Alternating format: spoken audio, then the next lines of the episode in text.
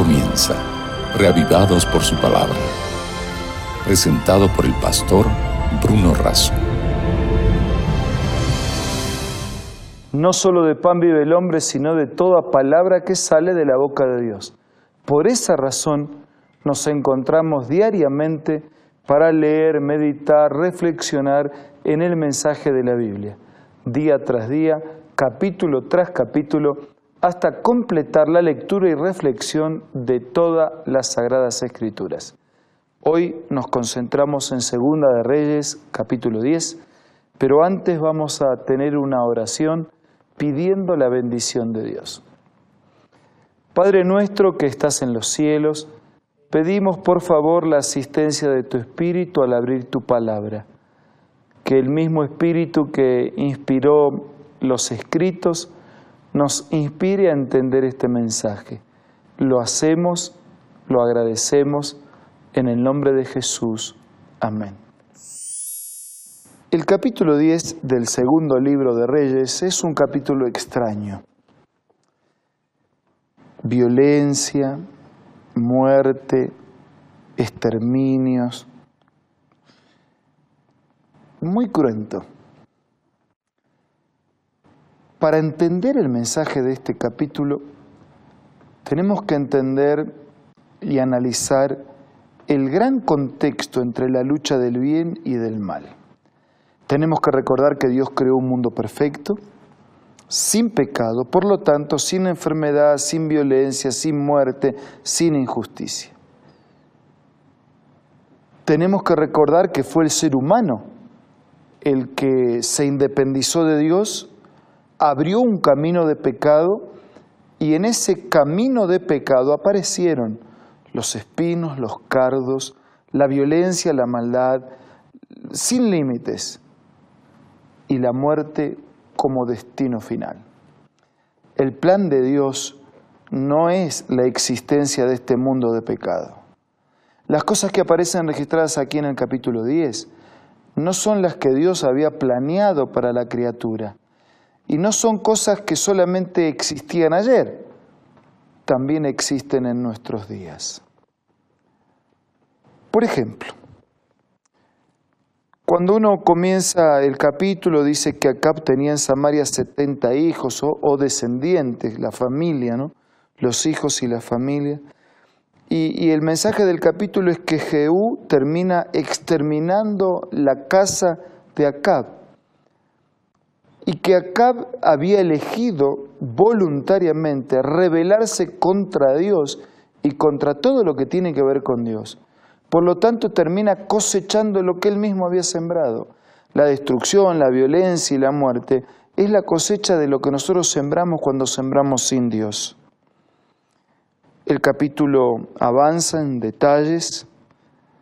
El versículo 10 dice, Sabed ahora que de la palabra que Jehová habló sobre la casa de Acab, nada caerá en tierra y que Jehová ha cumplido lo que dijo por medio de su siervo Elías. O sea, lo que Dios prometió, lo que Dios avisó en relación a la destrucción de la casa de Acab, lo que Dios después de haber dado las oportunidades profetizó que habría de ocurrir con aquellos que independientemente y voluntariamente actuaban en contra de la palabra, de la voluntad de Dios.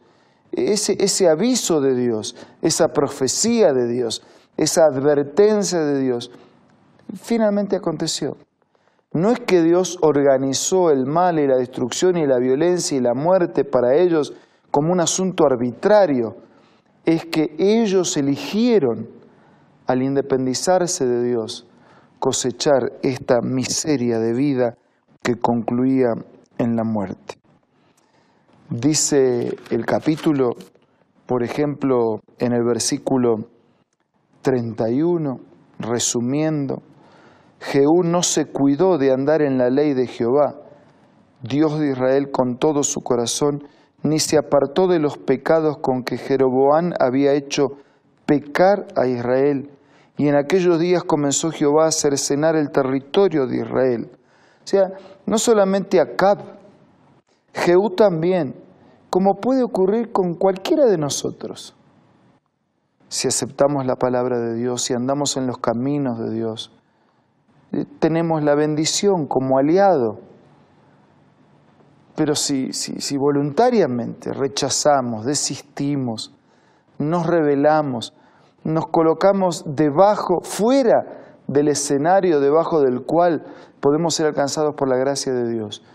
No hay otro camino inexorable, no hay otro destino inexorablemente para nosotros que un destino de miseria y finalmente de muerte. Cuando uno repasa en los detalles la historia de los reyes de aquellos tiempos, no puede menos que pensar en la historia de nuestros días. Hoy también la violencia, hoy también la maldad al extremo, también las noticias nos hablan de cosas que, uno dice, no, no puede ser, no puede ser que en el corazón de una madre, que en el corazón de un padre, que en el corazón de un hijo haya ese odio, ese resentimiento, esa maldad, esa violencia, ese espíritu, ese pecado, esa rebeldía. No puede ser. Pero infelizmente hoy también la tierra está llena de violencia. Y tanta violencia y maldad llena la tierra que Dios va a intervenir para terminar con la violencia. La paciencia de Dios tiene un límite. Él permite nuestra, nuestra actuación y la actuación del ser humano, pero con un límite. Si Dios no interviniera, llegaría el día que, ¿qué sería de nuestra vida? Ya hoy cuesta vivir, usted lo sabe no hay seguridad. Cualquier cosa que usted haga está expuesto a la violencia, a los ataques. ¿Qué hacer? ¿Vivir en armonía con la voluntad de Dios? ¿Aceptar sus proyectos para nuestra vida? ¿Y permitir que su promesa se cumpla? ¿Creer en que Él va a regresar? preparar nuestra vida para el regreso del Señor y ser parte de la gloriosa eternidad de Dios al lado de Jesús. Amigos, este mundo así como está no va a durar mucho más tiempo, no tiene cómo. Es como un limón al cual casi le han exprimido todo el jugo. La maldad se ha multiplicado tanto, el amor de muchos se ha enfriado, que es imperiosa la intervención de Dios haciendo justicia definitivamente y terminando con el mal y con el pecado para siempre. Eh, Dios no quiere la muerte del que muere, no quiere la muerte del pecador, pero Él quiere terminar con el pecado. Por eso necesitamos independizarnos del pecado, separarnos, arrepentirnos, rechazarlo, sintonizar con Dios, con su palabra, con sus caminos, con su voluntad, con sus mandamientos. Y de esa manera estaremos preparando nuestra vida para la intervención definitiva de Dios, cuando todo como en el comienzo vuelva a ser bueno y bueno en gran manera. Esta es la buena noticia del Evangelio y aún es la buena noticia del mensaje de los reyes. La maldad tiene límite, el pecado tiene límite.